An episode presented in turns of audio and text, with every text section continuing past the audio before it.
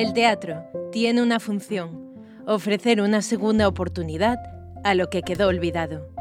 José Sánchez Sinisterra.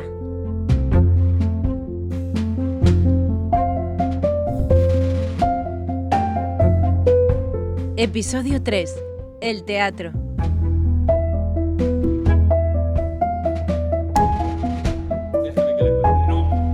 Esto es. Tiene que darse cuenta. Lo sé, Howard, los negocios son los negocios, ya lo sé, pero escuche, escúcheme un momento, por favor, verá yo. Te escribo N refugiado en la platea. Fila 5, asiento 29.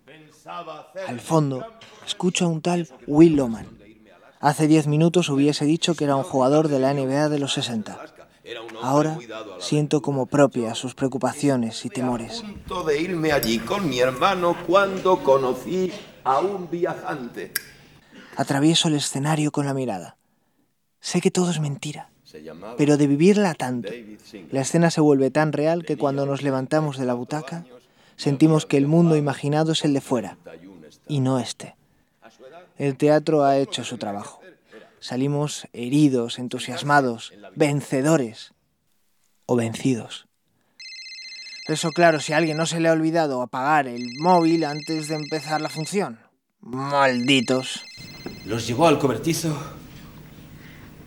y los quemó en la caldera. Tuvimos una discusión. Acabamos pegándonos.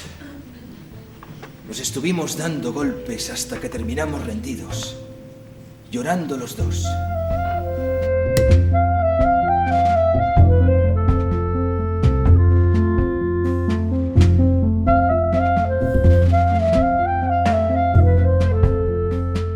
¿Sabes, P? Ese olor a tortilla de patatas viajo desde la nariz, ya te lo he dicho. Y la tortilla de patatas me lleva a una mañana de piscina, un día en familia, una tarde de teatro, las tablas preparadas para ver cómo ese maestro declinaba su texto a la vista de los 300 de familia que allí nos plantamos. Y ese recuerdo me lleva a una foto P, una de un yo más mayor, pero de hace muchos años, no sé si me explico.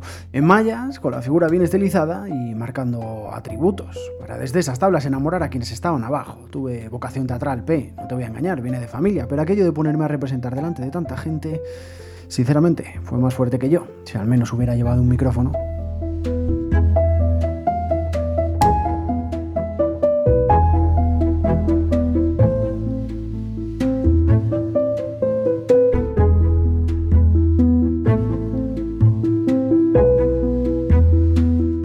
Esto era la pieza de una pieza, a gaivota, é unha adaptación para danza de la pieza de Chekhov. Y en esta pieza yo eh, soy Masha, eh, uno de los personajes, y empiezo, pues antes de abrir las puertas al público, yo ya estoy dentro, yo y, y Medvedenko, que es otro de los personajes. Y entonces eh, es curioso porque tú asistes a la entrada del público también, ¿no? Entonces el público también se queda así como un poco, ay, ya empezó, no empezó, me tengo que callar, hablo, no hablo. Entonces ya es una situación curiosa porque además yo estoy haciendo una cosa muy lenta eh, y, y, soy consciente también de todo esto, ¿no? Entonces eh, ese día en Braga yo ya me estaba sintiendo un poco mal antes porque había eh, comido, en verdad como que merendé, ¿no? Un crumble de manzana y de postre y una, tos y una tosta de pesto. Cuando mi amiga Daniela me dijo, yo creo que eso es un poco fuerte antes de hacer la pieza, y dije yo, no, no, que a mí me apetece. Entonces, nada, cuando estaba empezando la pieza y yo el público estaba entrando y yo estaba en escena ya, me di cuenta de que no me encontraba muy bien. Pero la pieza había empezado, entonces básicamente eh, tenía que estar allí.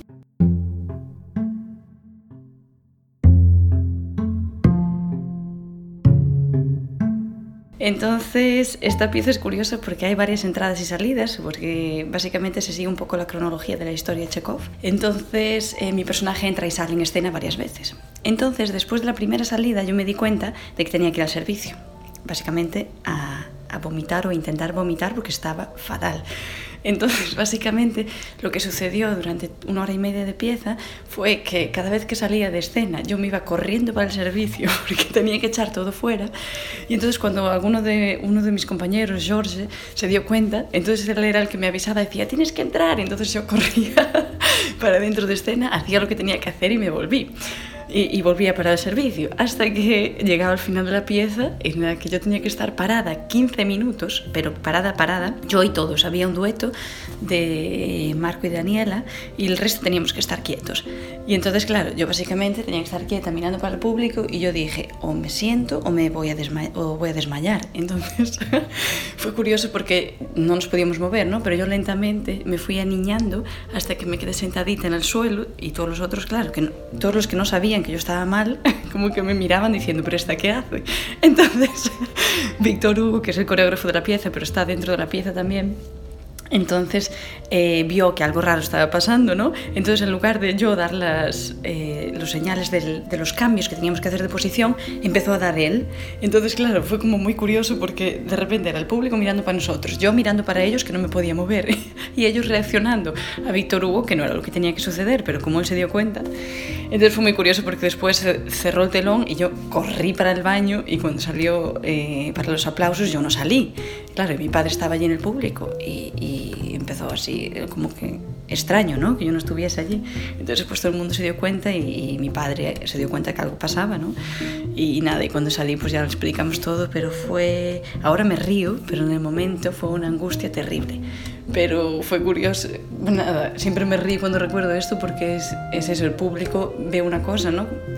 Eh, y por detrás es completamente otra realidad. Pero nada, fue curioso. Eh, la sensación fue horrorosa y la pieza para mí fue un desastre ese día, pero cosas que pasan.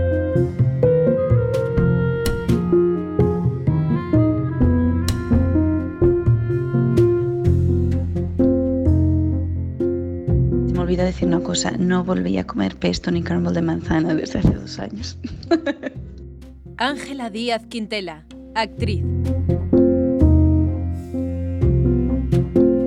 Contrapoderes la lucha de la memoria contra el olvido. Milan Kundera. Lugares. Un podcast de NIP para verbalizar lo especial de lo habitual y tal. Con Sergio Pascual y Sergio F. Núñez.